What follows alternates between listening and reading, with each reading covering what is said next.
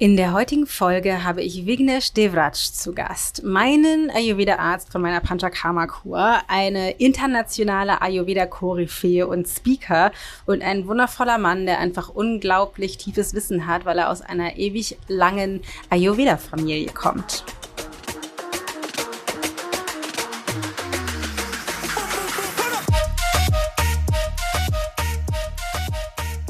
Usually people would come and say, I'm quite healthy, but I just want a rejuvenation. But when you take the consultation, you realize he's not sleeping well, his Hmm. digestion is not well. It's just that he's surviving and looking outside, he's looking healthy. Yeah. But when you go deep inside, he's having his own inner Yeah. troubles. Yeah, it's just so you're normal. just these days. surviving. Yeah. And they feel tired, they feel bloated after food, they're having difficulty to fall asleep, and they have uh, digestion issues, gastric troubles. So, in such a condition, when you do this panchakarma, a, a huge world of difference will happen in their life.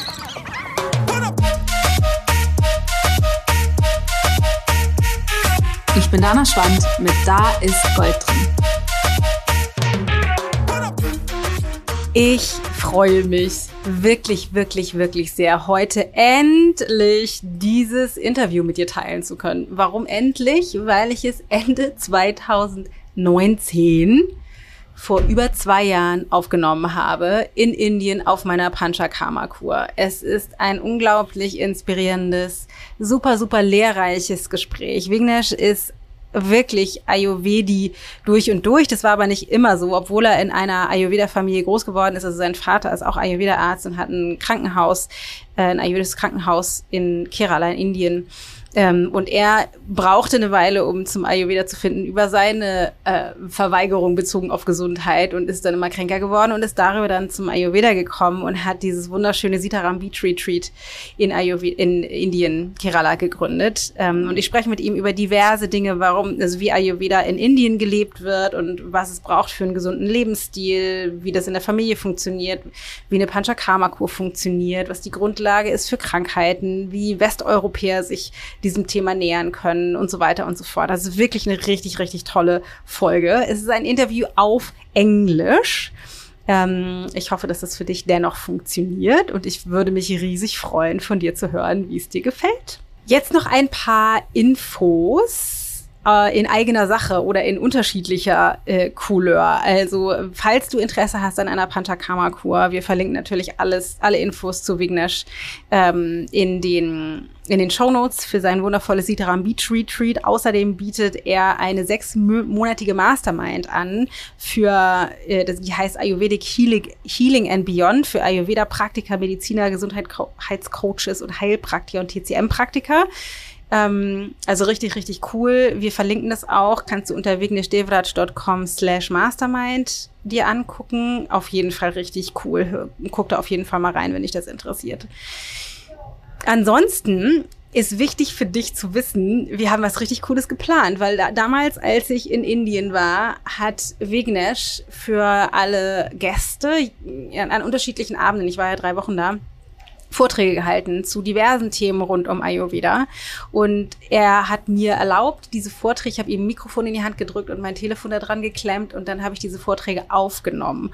Und diese Vorträge werden wir jetzt innerhalb dieses Podcasts ab morgen als eine sechstägige oder mit heute siebentägige Podcast-Special-Reihe mit Dr. Vignesh rausbringen. Das heißt, seine Vorträge zu diversen Themen rund um das Thema Ayurveda. Morgen kommt zum Beispiel das große Missverständnis über Doshas, also die Konstitutionstypen.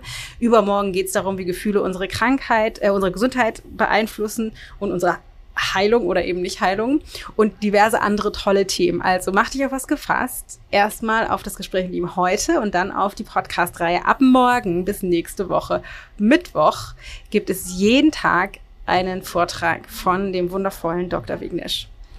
Ansonsten noch ganz kurz in eigener Sache.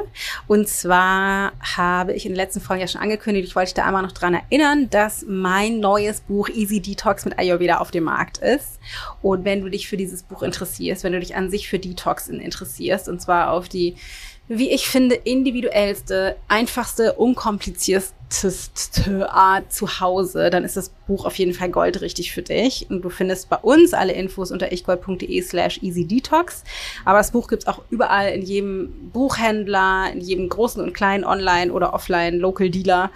Ähm, hol dir das auf jeden Fall. Wir haben schon so viele schöne Rückmeldungen bekommen, wenn Detox dich interessiert. Und dann wollte ich dazu noch einmal sagen, und im März 11. bis 18. machen wir zum Buch eine Live-Begleitung. Also das Buch ist die Anleitung. Du brauchst das Buch für den Kurs. Ähm, aber ich möchte gerne mit dir für eine einfachere Umsetzung noch für das Buch mit dir das Ganze eine Woche lang einmal durchgehen. Es gibt drei Workshops, es gibt eine Facebook-Gruppe, es gibt tolle Meditationen, tolle, äh, tolle Infos noch von mir. Du kannst mir alle Fragen stellen innerhalb dieser drei Workshops und das Ganze kostet nur 49 Euro. Und anmelden kannst du dich ab sofort unter ichgold.de slash easydetox-week. ichgold.de slash easydetox-week. 49 Euro, eine Woche lang live mit mir anhand von dem Buch ähm, Detoxen im März. Da freue ich mich schon drauf. Ich mache dann auch mit und habe dann selber auch was davon. Ich freue mich. Ansonsten ähm, kann ich nur sagen, ganz viel Spaß mit dem tollen Gespräch mit Vignesh und ab morgen starten wir rein in die Vortragsreihe mit diesem wundervollen Arzt. Okay, thank you for taking the time Mhm. Thank you, Dana. in your busy working environment, busy, um, to talk to me about Ayurveda. It's really interesting how in the West we tend to think um, that everybody in India has it so much easier because they all do yoga and they all do Ayurveda. And yeah, I'd just like to know is that the truth? Is everybody just growing up with yoga and Ayurveda? Uh, no, that's definitely not the truth. I mean, first of all, we need to understand India has over 1 billion uh, people. It's another planet on its own with different languages. Uh, Every 200 kilometers you travel, you will get different cuisine, different accent, different language altogether. Um, however, Ayurveda is practiced by many people, but definitely I cannot say that everybody is following that All right. and uh, also considering the history of India that it was colonized. Uh, during the colonization, Ayurveda was destroyed to a great extent. So only where good uh, Ayurvedic doctors survived, their Ayurveda cherished. ah, all right. So in some parts, uh, it is not developed like in some. For example, in Kerala, it is practiced well, and there are even many cities in North India where Ayurveda is practiced really well. So there's like the normal allopathic system Yes, allopathic present. system is still considered to be the mainstream in many parts. But if you go to yeah. rural areas, you will see a lot of Ayurveda being practiced. There are even folklore practitioners and healers Oh, right. practicing it. But if you go to the main cities, allopathy is the mainstream. All right. Interesting. And uh, considering the fact that uh, it's a very diverse country, uh, you have all systems of medicines there. yeah, But it is not true to say that Ayurveda is practiced by everyone. by everyone. All right. So how did you come to Ayurveda then? No, that's uh, mostly because of my family. Mm-hmm. Uh, even though I was not so much interested in Ayurveda from my childhood, because the medicines they gave me when I was a kid, when I fell sick, it didn't taste good. So I had a aversion towards that. So they they did practice Ayurveda. Your your dad is a doctor. Yes, yes. Yeah, my yeah, yeah. father is a doctor, and uh, when he uh, saw that I finished my school now, uh, I have to do my further studies. He told you have to do Ayurveda because there Mm. is nobody else to take over the business, Mm-hmm. and uh, it started in 1921. So in, in two years we become 100 years. So Hundred years. starting from my grandfather. So Awesome. then I didn't realize what it was at that time. Just saw my father practicing and being a workaholic and uh, making medicines in our pharmacy. This is something that I saw, but I never saw the true meaning of how it is actually changing people's lives at that time. Till I went through a severe allergy by myself, and uh, okay, I was trying to take medicines, Ayurvedic medicines, it didn't help. Then I tried allopathic, it gave me symptomatic relief. But then my father told, you cannot continue like this, you have to do the intensive panchakarma cleaning therapy. Like the, and the day I did that, I felt a world of difference in my energy, in my health, uh, in my vitality. So that completely uh, got me hooked into Ayurveda. So why do you think did you actually in the first place develop these allergic symptoms? Because I was living a very unhealthy lifestyle. I Mm-hmm. never gave so much of uh, thought to diet at that time because I was studying outside. Okay, when I stayed at my home, my mother would control. But when you go out of your cage, Yeah. you, I had this binge eating of especially with sugar, sweets. Mm-hmm. So that created that problem. And then later I realized uh, there is a limit Mm-hmm. for everything in your body. Mm. So this uh, treatment helped me change, and after I changed that, then I realized how can I continue this. So then I got so much into concepts of pathya. Pathya is like Ayurveda's concept on diet, lifestyle, what is wholesome to you. Uh, all of this came into that picture. All right. And then what happened then? Your dad went, "Yay, finally he got it." No, actually, it is a different way. Actually, I was practicing with him in his clinic in the city. All right. Uh, and okay, there were lots of people with different diseases came there. However, I was missing the element of nature there. Uh, even though the clinic was fantastic, many locals would come there and people had good treatments. I wanted a place where I could uh, set up the same healing systems with the help of nature. So I told him I wanted to start, and he said, "Okay, go do your own." Then I said, "Okay, fine." Then we found a place near uh, a water body which became a beach i mean which is a beach Yeah. and we have a garden we actually created this garden and then we replicated every treatment that we do in our clinic here and, the idea actually came because after i did my first panchakarma I was looking for another center where I could do with some nature surroundings. And whenever I was, I was looking for that nature surroundings, it was mostly a wellness resort where they practiced some good Ayurvedic treatments, but not the intensive cleaning of what you see in a clinic. That mm-hmm. healing aspect of a doctor and clinic was completely missing. Is it there. even allowed? Like, could those retreat resorts hmm? even are they allowed to actually do the full treatment? Yes, it is allowed. It is, Alright. doesn't mean that they are not allowed. It's just the vision of who is running that Yeah. All right. Yeah. and the purpose behind you Yeah. run that. All right. So that's why you then started. And then like the for me it was like it's the first time mm-hmm. doing doing this.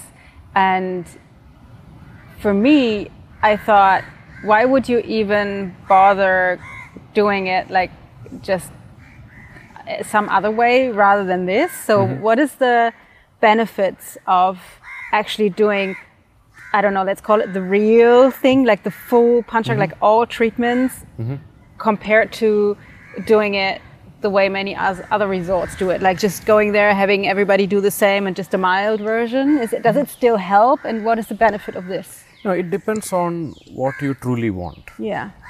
If a person is really committed, I want to change, then a place like Sitaram will definitely benefit them. Hmm. Or a place where they practice the intensive mm-hmm. Ayurvedic therapies, that will mm-hmm. really help them.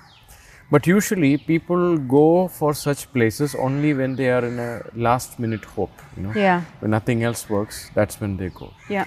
But if you are someone who is so uh, so much health is one of your priorities. You want to have your vitality. It's just not that feeling good. You know, usually people would come and say, "I'm quite healthy, but I just want a rejuvenation." But when you take the consultation, you realize he's not sleeping well, his digestion is not well. It's just that he's surviving and looking outside, he's looking healthy. Yeah. But when you go deep inside, he's having his own inner Yeah. troubles. Yeah. It's just so you're normal. just these days. surviving. Yeah. and they feel tired, they feel bloated after food, they're having difficulty to fall asleep, and they have uh, digestion issues, gastric troubles. So, in such a condition, when you do this panchakarma, a, a huge world of difference will happen in their life. Yeah. So, it is about what they want, and if health is your priority, then coming to a clinic like Sitaram will be a life changing experience. Hmm. But it is more of I want to start, I want it mild, I just want a vacation. I would like to have it's about your need. It's not that one is better than the other, it mm-hmm. depends on what is your need. Mm-hmm. So pr- probably the only prescription to come here, like the real, either you you want to have it, like it's your priority, or I guess if this is more the clinic type, if you have like a serious serious illness, mm-hmm. this would probably be the choice, right? Uh, It is not about serious illness. I mean, 70% of the people who come here don't have a serious illness. It's mostly a lifestyle problem. They could have high blood pressure. Women, they could have uh, irregular menstrual cycle or stress related issues, lack of sleep, burnout, and uh, they are feeling they are holding on to water in their body, tendencies of arthritis, or they wish to improve the quality of their health. Mm-hmm. These are the reasons. But to what intensity you want the change? Mm-hmm. Here, the change Okay. will be more intense because we created that environment where the possibilities of distractions are very less. We don't have a television. We don't have a buffet because most of the times people fall sick is because they are not able to control the food they are eating. Yeah. So we give them a limited portion, but at the same time, nobody told us this portion is less. No. Maybe in the first day they told it looks small, but after two three days they feel, oh my god, I feel so energetic Yeah. after the food. Yeah. So we are giving them a space where changing of the past habits and falling into new habits become easier. Yeah, totally. I totally get that. Can you talk a little bit about the difference? You know how we, like most Westerners, don't get what is the difference? You know, they, they think, okay, we've got the medicine, like allopathic medicine, and then we've got like all these little therapies. You can go to a osteopath or to an Ayurvedic doctor or a homeopath, whatever. But I always see it as like a whole different system. Mm-hmm. So can you maybe talk a little bit about the differences, like what is like normal med, normal medicine, and the Ayurveda medicine? See, first of all, we have to respect the mainstream medicine or what we call it as the allopathic medicine. It is only because of the allopathic medicine that our longevity has increased so much. I mean, today we don't worry about smallpox, we don't worry about polio, and we don't worry about uh, society being wiped out because of a plague or many of the uh, infectious diseases that could you know just wipe out a society. And that is because of the modern medicine.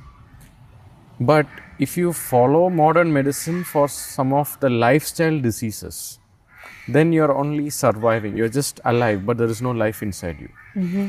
And if you look at the history of the evolution of modern medicine i mean one of the forefathers of modern medicine's uh, evolution is louis pasteur. Mm-hmm. He came up with the concept of germ theory. Mm-hmm. Now how he came up he whenever people fell sick he would take the body fluids and check in the microscope. They all had microbes in the body fluids. So he thought okay if they are sick they have microbes in their body like microbes means bacteria or Yeah. germs or virus so sickness means they have microbes in their body fluid so possibilities are it is the microbes that created the disease hmm. that is how he came Yeah. okay it, it could make a Makes sense. correlation Yeah. but let me give you another example. Imagine there is a city. You know, every city produces lots of waste. Now imagine all the wastes are piling up because the people who are supposed to collect the waste they go on a strike. They say that we are not going to collect the waste. So once the waste keeps piling up, it will start attracting lots of rats. Mm-hmm. And what do these rats do? They go and eat the waste and they will put the leftovers in different parts of the city. Mm-hmm. So imagine a new tourist is coming to the city. He sees that, oh my God, look at all the waste these rats are bringing. Mm-hmm. He sees that the rats are taking the waste from somewhere else and distributing throughout the city and making the city look more polluted. Yeah. So he realizes the only way I can save the city from pollution is I have to kill the rats. Yeah. Now, this is what Louis Pasteur did. You know, mm-hmm. he was like that new tourist who never saw from where what is the cause behind mm. this bacteria and microbes to come in the, the first rats. place. In Ayurveda, we have this concept. You know, there could be a real, genuine cause of a disease, and there could be a in Sanskrit it's called as nimitta karana, which means a triggering factor. Mm-hmm. It's like saying, if somebody says, I got a flu, it is not that the bacteria created that flu. The body was weak to allow the bacteria to create that. Mm-hmm. Like the rat is not polluting the city. The waste that is pump, dumped there, which was not recycled consistently, allowed the rats to come and distribute it. So mm-hmm. instead of focusing on the waste that was being dumped and not cleaning it, we are so fixated on the rats by killing them, which we can also call it as antibiotics. know. Mm-hmm. That is why antibiotics has to be updated because the rats will develop better immunity and say, "Hell with your antibiotics." Mm. So if you look at infectious diseases, if you look at uh, such kind, unless it is an emergency, uh, use of modern medicine could be reduced. And in modern medicine, immunity is mostly about vaccination, flu Yeah. shots. But if you look at systems like Ayurveda, immunity is all about your vitality. So can you talk a little bit about the the waste piling up? So if we don't want to just kill the rats, we basically have to do something about the rubbish. Yeah, exactly. So so Now- that's what you are doing, but how does it work? Because see the if you see the word for human body in Sanskrit is called as sharira. If you look at the etymology of this Sanskrit word sharira, it says that uh, our body is something that which keeps dying every moment. You know, we are a constant dying mechanism. Every split second, millions of cells are dying in our liver and new cells are being formed, which actually means we are constantly eliminating waste. Hmm. So, when a waste elimination has been blocked, it will create disease. And disease is the way the body is trying to eliminate the waste in another way. For example, hmm. uh, let's say there is a car and you keep a tennis ball in the exhaust pipe. Hmm. It will be very difficult for you to start the car because mm-hmm. the tennis ball will block the flow of energy and block the flow of waste outside. The same way, now imagine somebody puts a poison in your blood. You know, we could have different reactions to it. You know, we could throw up, we could have a diarrhea, uh, we could sneeze, we could have allergies. I mean, these are the way the body is trying to communicate. I want to get rid of something from the body I don't want. And that is why in Ayurveda we have a concept called as Vegas. Vegas means the natural urges of the body. Like if you suppress your urge to sleep for a long period, the body will have its own problems. If you suppress your urge to eliminate waste, the body will have its own problems. So the natural urges, the more you suppress, the body will come into different problematic issues. And usually the disease is the way the body is trying to eliminate it. Mm-hmm. Like why do we have fever? When you have fever, the body raises its temperature to eliminate the sweat. And sweat is the way you eliminate many of the toxins. Yeah. And skin is the largest organ of your body. And through lymphatic system, you are eliminating a lot of waste. So Ayurveda talks about understanding how your body is communicating and listening to that energy. And if you try to suppress it, uh, maybe symptomatically you are solving it for temporary period and then later it will show up in different ways.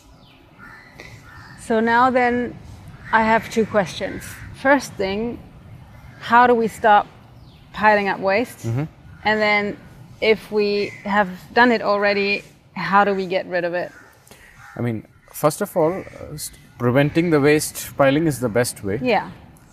And uh, considering the lifestyle that we have today, uh, I read in a book, uh, a historian was claiming 10 10,000 years ago, when the agricultural revolution was about to start, the human consumption of sugar was about 20 teaspoons per year.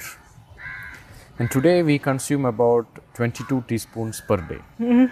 So that's Slight like increase. that's like an exponential increase of sugar. At the same time, our physical activity has reduced. Mm-hmm. I mean, as most of the works that was done, uh, humanity has been replaced by robots and machines. So physical activity has also reduced because when you move, when you do a lot of physical activity, uh, your body also releases lots of waste. So more of consumption is happening and less of activity is happening today. So this has led to more uh, piling of the waste than any other time in the history of humanity when you look back. So one is we have to definitely reduce and be extremely mindful of what is going inside your mouth. Because only what goes inside your mouth is going to show up in your body because this is what is converting into, into your blood tomorrow. Yeah. So we are rarely told how to be more disciplined about what we consume. And today we live in a night out dining culture. You know, everybody is mm-hmm. told, why do you have to cook? Let's go out and eat. Mm-hmm. And restaurants are more interested in entertaining your taste buds. They are hmm. not really concerned what happens to you after the food passes through your taste bud. you know. The next morning, how do you feel? How is your health afterwards? And that is why today we have such diseases called as gluten intolerance, lactose intolerance. Actually, lactose intolerance is not a disease. It's actually a therapy the body has enforced because the body is fed up of too much of stuff the body cannot handle. Hmm. And if you can Is it different to gluten? Um, Yes, gluten intolerance is another condition. Lactose intolerance is because of overconsumption of milk, and your ability to digest has gone down. And with, with gluten, it's different. It's the same. It's the same. You are All not right, able yeah. to digest. All right, yeah, yeah. So that's it's not. That's what I was thinking because there's so many people. It's like almost hip to be gluten intolerant or Mm-hmm. lactose intolerant. So, um, so am I um, able to get rid? Like, if it's a if it's a um, result of my lifestyle and then I have gluten and lactose intolerance, am I able to get rid of those intolerances by panchakarma therapy? See, now let me rephrase that. Uh, That's a German gluten, brain. yeah, gluten intolerance. You can call diabetes as sugar intolerance. Yeah.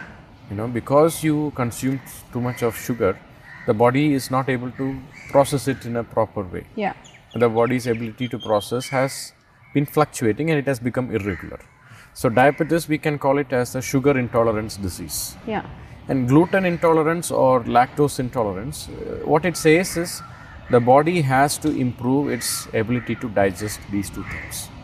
Maybe at one point, these were overfed and our ability to digest has gone low. So, by doing panchakarma, what is happening is we open up the waste elimination capacity of the body. Mm-hmm. Okay, it's not just a massage. People think hmm. Ayurveda means it's a massage or Shirodhara. It's way beyond that. It's like saying New York is all about Times Square. You know, mm-hmm. there's much more than that. So, if you try panchakarma, we try to open up all the waste exits in the body and try to eliminate maximum toxins. At the same time, we have to make sure the body is safe. It, in a safe environment, we allow the body to eliminate maximum toxins so you feel way better. It's like when you declutter your home. When you enter after that, how do you feel? You feel like lots of good energy there. The same is with the body. So, by doing a cleanse, what happens is the body becomes open to new things. It's like you have a computer which is full of uh, Yeah. bugs. Once you format it, then your ability to work on it is way better. Yeah. And the same is with Panchakarma. We, to a great extent, we work on cleaning the gut, but there is a proper scientific procedure to do that.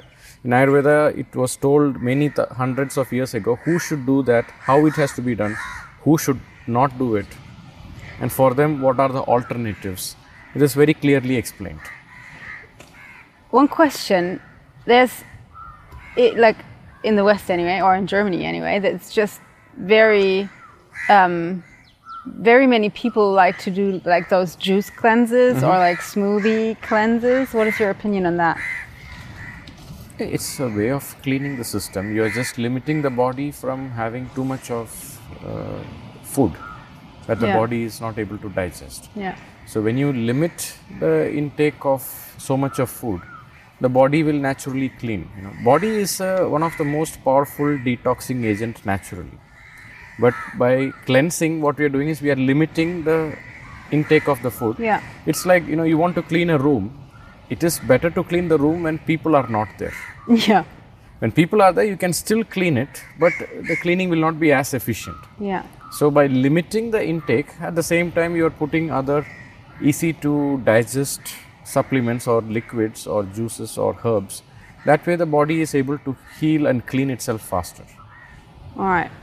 So you'd even even recommend like it would it's in your per, um, perspective it's even Fasting is a yeah detox. yeah yeah yeah yeah. You know, fasting yeah. is told not only in Ayurveda, in many different even in religious sects they say talk about fasting during particular Yeah. period of time Yeah, I'm just wondering because you know how smoothies, mm-hmm. how they make the smoothies nowadays with all those extras and mm-hmm. like it's raw. Mm-hmm. So that's not really that recommended for everybody in Ayurveda, like those raw. there is no universal formula in ayurveda Yeah. everybody will have a customized Yeah, yeah, approach yeah. Uh, one size doesn't fit everyone Yeah. So Every- that's probably for some people it might be Yeah, beneficial and for some it won't. Yeah. I mean, you take nutrition, uh, you see people who eating raw food, they don't add salt. And you see people cooking and adding salt. Both of them works to some people. It's not Yeah. that one fits to everyone. Yeah. Yeah, I can see that. So, can you tell us a little bit more about that panchakarma therapy? I don't know if it's it, we don't want to um, scare anybody, but yeah, maybe because there's very special, special special things you actually do here to clean the body. I think that might be interesting.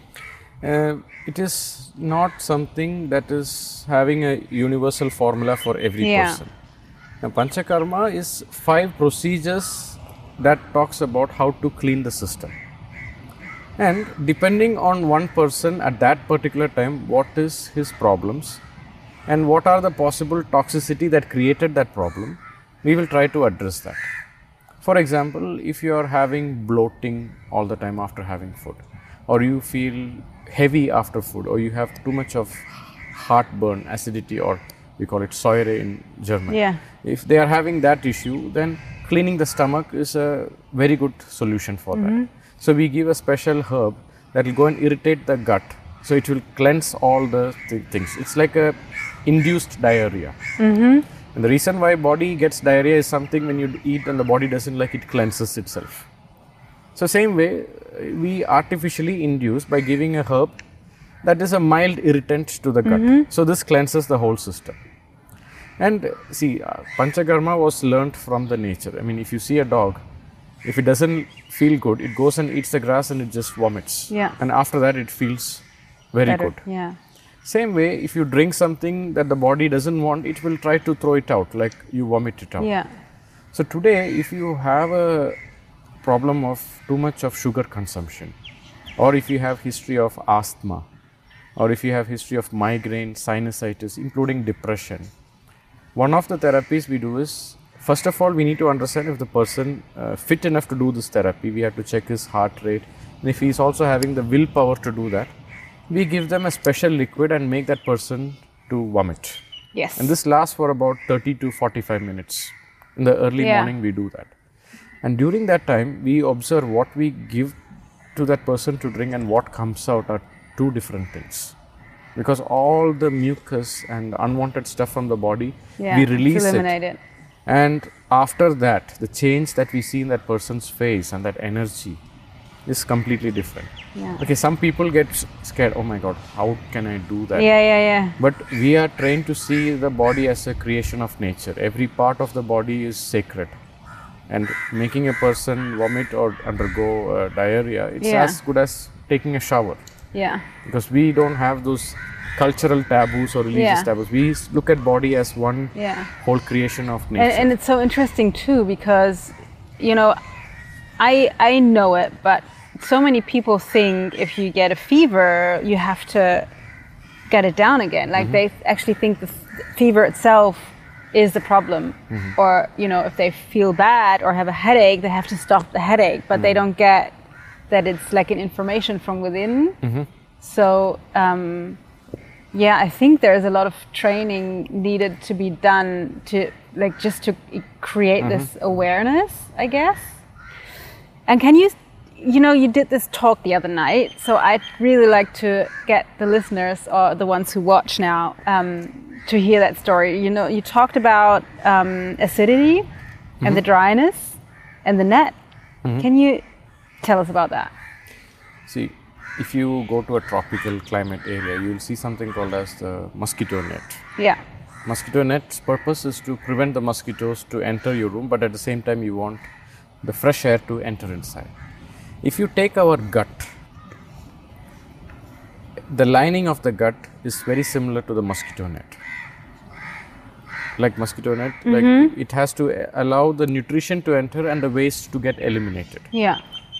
When we consume too much of food that are sticky in nature, Like what? like sugar, Like sugar. lactose, and uh, gluten, all these are quite sticky in nature. Mm-hmm.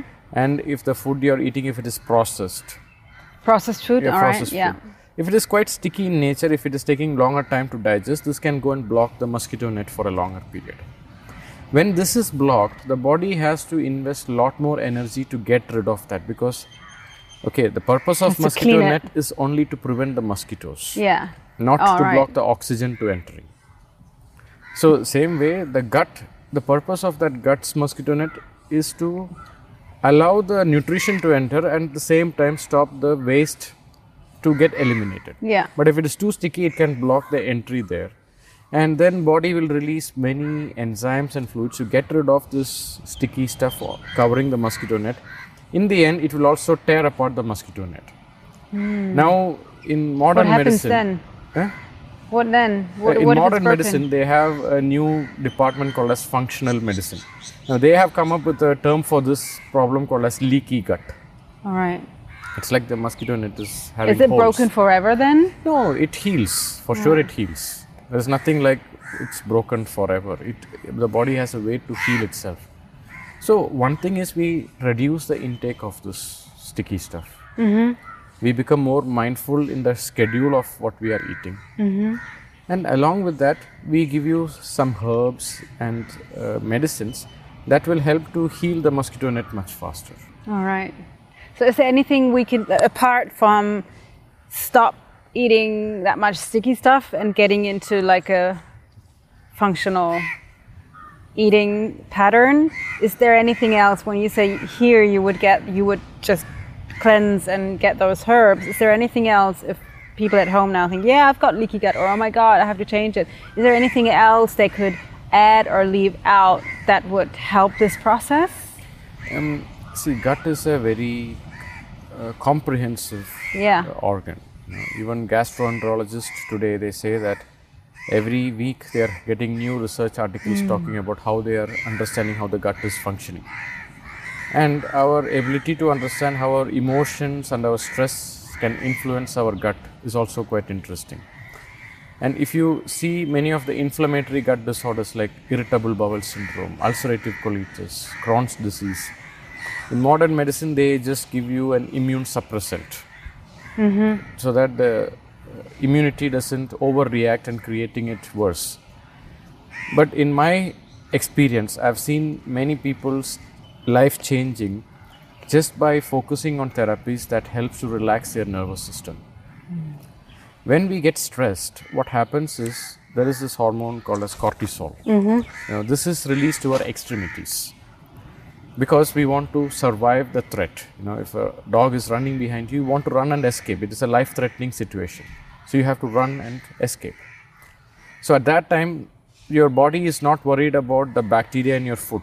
It just wants to mm-hmm. escape from that. Yeah. So at that time, your body wants to escape from a life-threatening situation. So your immune system is going low. But today, even if the dog is not running after you, any kind of stress is giving the same message to the body something is life threatening. Yeah. It could be that I didn't have enough likes in my Facebook. It could be that. Or uh, Instagram. Or, or, or I'm not happy that somebody didn't smile at me. It could be Yeah. as simple as that. My that. boss. The Yeah. body is going to take stress as quite the same. And how our pattern has been developed. So when you are in that stressful pattern for a longer period, the body will compromise on the immune system and on your digestion also. So people say with people who are having IBS, they would say when I am in anxiety or something I'm worried about, my loose bowel movements are very high. Mm-hmm. So when they come here for two to three weeks, we focus 60 to 70 percent on relaxing their nervous system, giving them techniques how to handle stress. Along with that, we do the treatment for the gut and to heal that. Mm. That way, we see a way bigger difference than just to treat on the gut. Yeah. So it is not that you have to see if something is wrong with the flowers, you don't go and fix the flower. You go to the root of the plant. Mm. You know, you have to make sure the plant is in the right place, the wastes are being removed, it is being watered properly, it is having enough sunshine. You make the environment of the plant more healthy so that the plant becomes healthy. Mm. I think the sun is a problem in Germany. the, the sun that is not there. So, so what you're saying is there's like two main courses. Like what I'm from what I'm getting is that there's like the lifestyle, the the the rubbish we're pile up, piling up, and then on top of that, on, on top of that, we actually inhibit the the body from cleaning because of the added stress. Yes, stress creates maximum acid levels in the body, Yeah. and more of stress hormones are released in the body because of stress. All right.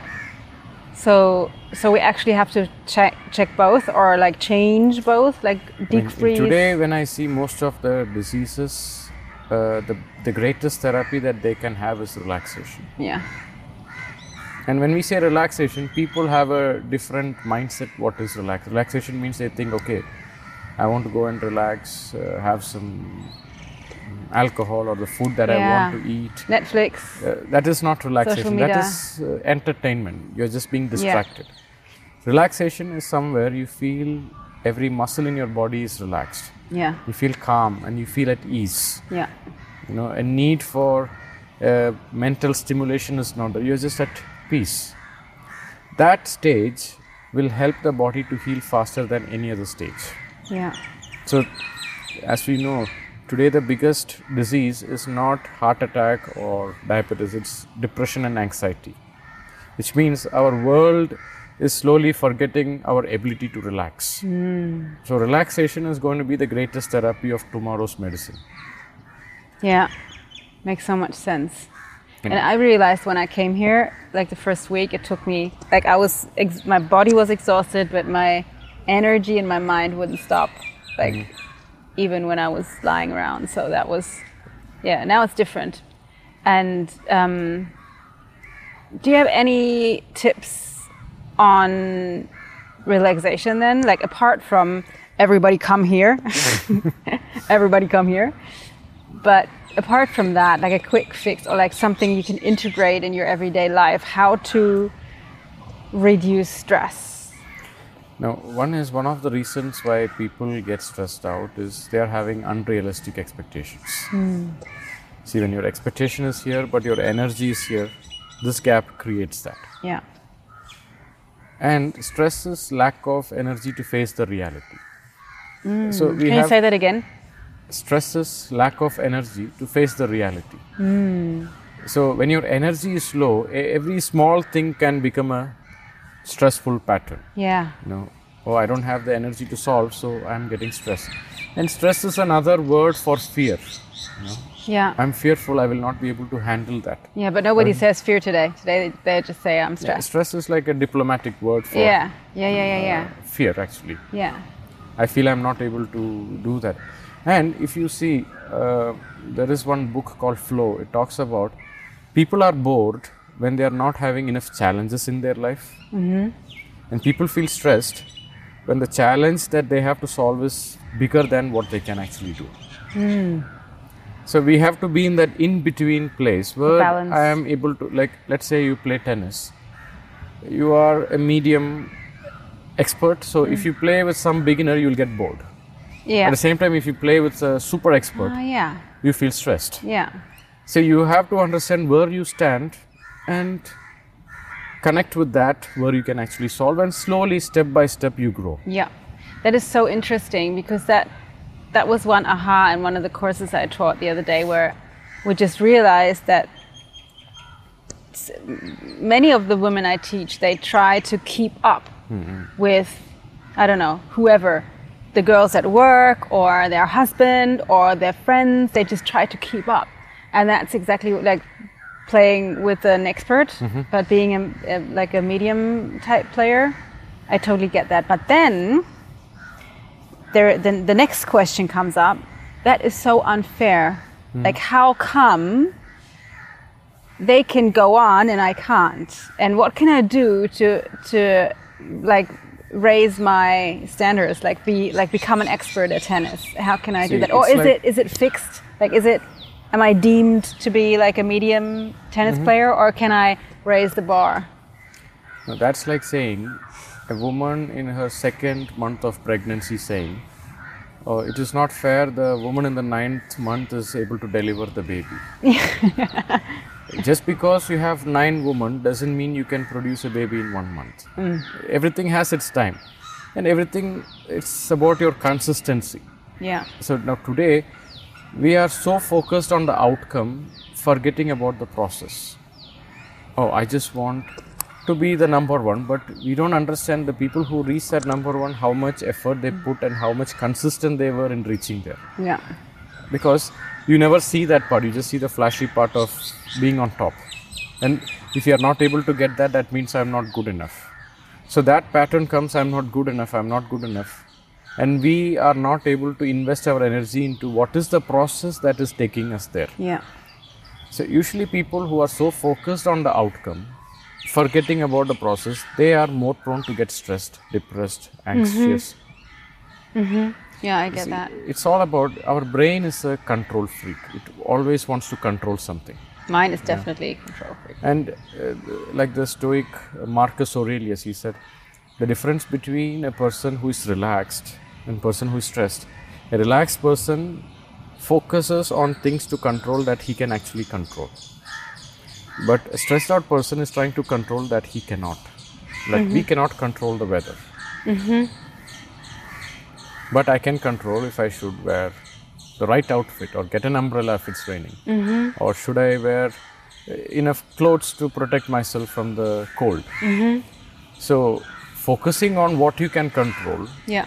Is where you can get rid of stress. Yeah. And if you are really stressed, the question you need to ask is where should I refocus on things that I can actually control? Yeah. And where should I stop focusing on things that I'm not able to control? And today, that is the biggest cause of the disease. Yeah. You see, 80% of the diseases that are explained in the modern medicine are called as diseases of unknown cause. Mm. I mean, imagine if you do not know what is the real cause of a disease, how can you actually treat them? Mm. It's like going to a casino. Mm. Well, it's not that you don't know the cause. I mean, we all know that when somebody is stressed, the possibilities of blood pressure rising is high. Yeah. But blood pressure is still considered as a disease of unknown origin. Ah, interesting. It's just that we are trying to find that one single button that Yeah, creates yeah, yeah, that. yeah. It's a That's collective Western. thing. You know? Yeah, yeah. What are some examples of people that have come here with whatever story and and have left differently? Like, can you just tell one or two examples of changes people have made coming here? One thing that I see recently is um, women having irregular menstrual cycle, and depending on the lifestyle. Now, okay, this was a case with a flight attendant.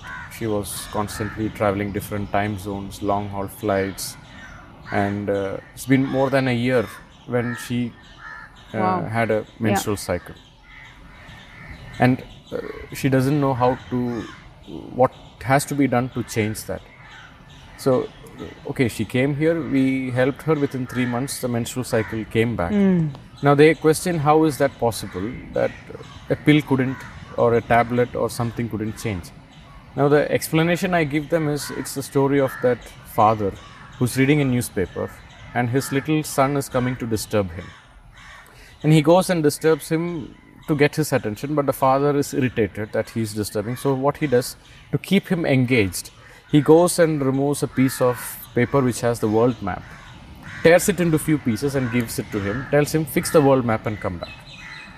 So he thought that will take some hours. Hours. But he comes back in few minutes and the father is surprised how did you manage to do that oh behind that world map there was a face of a man On the other and side. I just fixed that face of the man and the world map mm, just came. Same way we focus on the basics. We focus on the sleep. We focus on the waste elimination. In, ex- in her example, she goes to toilet once in five to six days. That is chronic constipation. And when you have that, it can create many other issues. So first thing is we corrected that. Of course, we did a deep cleansing. And then she was into a habit of being extremely fitness addict you know if she doesn't go to gym or do a fitness activity every day she can it's like telling um, alcohol addict no more alcohol you know telling her don't do any more exercise she wants to stay fit if she's not fit if she's putting an extra inch of fat anywhere that creates panic right. so we had to make her understand there is a difference between fitness and health and vitality. Mm-hmm. Health and vitality need not be the same as fitness. Fitness is all about looking attractive. Yeah. But vitality and health is about how fast your body is recovering from some, how good is your immune system. So we had to change that mindset and reduce her exercise. So when you exercise too much, your body can also burn, Burn out. out, you know. yeah. So we have to reduce and tell her to reduce the intensity of that. And after all the cleanses that we did, we changed her uh, eating habits, sleeping pattern because her sleep was always disturbed because of different time zones. And then we gave her some herbal supplements and also some iron supplements because her iron was low. And once the iron came back within three, four months, uh, she tells back for the first time after almost a year. The menstrual cycle Yeah. is back. And she was diagnosed as a condition called as polycystic ovarian syndrome, which means she's not fertile. And she has a f- those, and one of the solutions is to do a surgery for that All right. and uh, later when she did the even the ultrasound scan you know we do the scan the cysts have been dissolved and i'm not saying every case has been successful it also depends on how much they are cooperating with us hmm.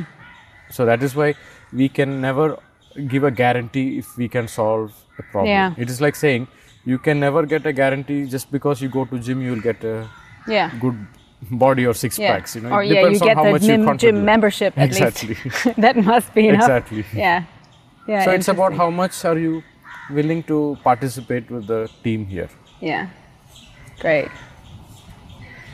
Thank you so much. I think that was quite a lot. Um, I just have some minor last things. Yes. Um, can you finish the following sentence? The world needs. More understanding of nature's intelligence. Of nature's intelligence? Yes. Yeah, I totally agree. Love is. Beautiful. Yes, get that. Um, I am grateful for. My life. Yeah, I can just. Yeah, this is just the best office ever.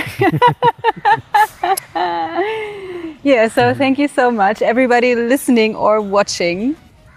This is the place to be to become healthy. Thank you. so you better come and uh, change stress and lifestyle. And relax and enjoy life. Yeah, yes, good thing. Thank you so much. Thank you. Thank you. So, cool oder cool? ich bin echt ein Riesenfan von Vignesh. Ich finde, der ist einfach so toll. Der vereint so schön diese indische Art, parallel aber mit seinem äh, kosmopolitischen Wesen und Wissen. Also der ist ja auch offen für total viele andere Sachen. Ist einfach super schön von diesem fundierten Wissen und dieser Offenheit gleichzeitig zu profitieren. Ich hoffe, du konntest ganz viel mitnehmen. Schau auf jeden Fall mal rein.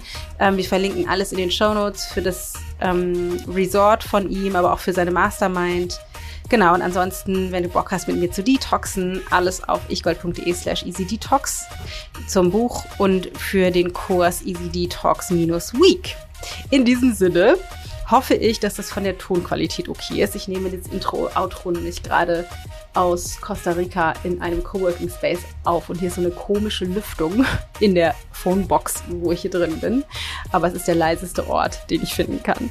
Ich schicke dir eine große Portion Sonne nach Deutschland oder wo auch immer du dich befindest. Ich hoffe, es geht dir wunderbar und ich freue mich, wenn du all das in den nächsten Tagen, das tiefgehende Ayurveda-Wissen genauso inspiriert aufsaugst, wie ich das schon damals 2019 getan habe. Ich drück dich, deine Dana.